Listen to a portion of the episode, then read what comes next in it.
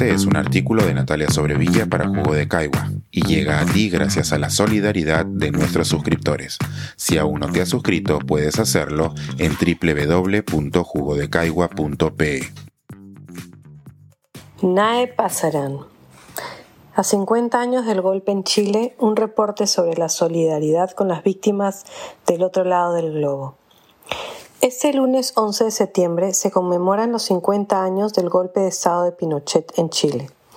En Londres, donde resido, he pasado parte de la semana acompañando a varios amigos chilenos a eventos que recordaron lo sucedido y que rindieron tributo a los impresionantes gestos de solidaridad que recibieron en el Reino Unido.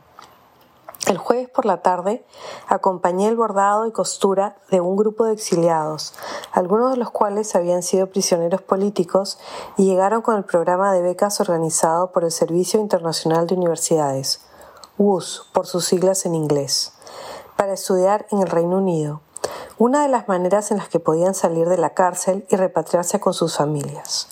Fue un privilegio conocerlos y escuchar algunas de sus historias, sus recuerdos de compañeros que ya no están con nosotros y sus experiencias como emigrados a la fuerza. Conocí este grupo gracias a Marcela Pizarro, una de mis amigas más antiguas en esta ciudad, de cuando éramos estudiantes universitarias hace más de 25 años. Marcela llegó a los dos años, cuando su padre recibió una beca de WUS y ha construido aquí toda su vida junto a sus amigas Jimena Pardo e Isabel Cortés, y a muchas más hijas e hijos del exilio. Todas ellas continúan la labor de sus padres como organizadoras comunitarias y en las campañas de solidaridad en contra de la impunidad y la injusticia.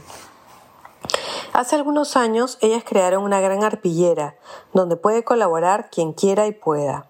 En ella, poco a poco, se tejen con pedazos de tela los recuerdos de los desaparecidos y de las víctimas de tantos abusos, no solo de hace 50 años, sino también del estallido social del 2019. Mañana, lunes 11, las acompañaré a llevar la gran banderola a su embajada para exigir justicia y memoria. El sábado 9 se realizó un evento donde varios de los que fueron parte de los programas de solidaridad que trajeron a un importante número de chilenos compartieron sus experiencias. Dos cosas me llamaron la atención.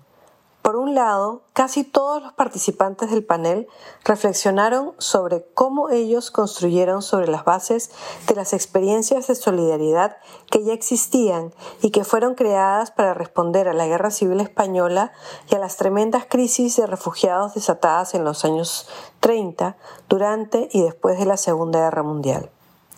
Dos de las mujeres que hablaron eran hijas de sobrevivientes del Holocausto y venían de familias de refugiados. Sus experiencias personales habían sin duda influido en su interés por ser parte de esta oleada de solidaridad. Sara DeWitt es una chilena que compartió su historia de cómo llegó a Bradford para estudiar trabajo social y políticas públicas y se sintió bienvenida por toda la comunidad. Así conoció a mujeres polacas que habían sido esclavizadas por nazis, que habían matado a sus familias, y relató que por las tardes muchas mujeres de Europa Oriental se reunían en la plaza y en una multitud de idiomas incomprensibles para ella, además de un inglés rudimentario, se sacaban en cara los horrores infligidos unos a otros en la guerra que había terminado poco más de 20 años antes. La distancia temporal que separa a los exiliados chilenos de los refugiados de la Segunda Guerra es la mitad de la que ahora nos separa de los eventos del golpe en Chile. Y eso fue lo otro que me llamó la atención, que cuando se recuerdan 50 años de un hecho histórico, los participantes, o por lo menos algunos aún están con nosotros y nos pueden hablar directamente de lo sucedido. En la mayoría de casos son personas que se están haciendo mayores y que están listas para pasarle la posta a las nuevas generaciones. Quienes fuimos niños en los 70 y 80 recordamos la dictadura de Pinochet y la transición a la democracia, pero realmente no tenemos noción de lo sucedido antes. Para nosotros es ya historia, y por eso nos toca escuchar a los mayores y seguir con su legado. Mujeres como Jimena, Isabel y Marcela, que han crecido en el Reino Unido, tienen muy en cuenta la historia que las trajo aquí y cada una, a su manera, sigue el camino trazado por sus padres, como testigos de sus luchas. El WUS hizo mucho por sus padres. Unos 900 chilenos vinieron becados al Reino Unido, muchos de ellos con sus familias. Una mayoría, 500, volvieron, pero otros se quedaron haciendo una vida entera aquí. Sus hijos ya eran ingleses cuando pudieron volver y pensaron que irse sería otro exilio para ellos. Pero no todos llegaron a estudiar. Otro, número importante lo hizo con el programa de solidaridad con Chile, que si bien era parte del movimiento laborista, también tuvo mucho apoyo de los grupos universitarios, de la Iglesia y de las comunidades en general.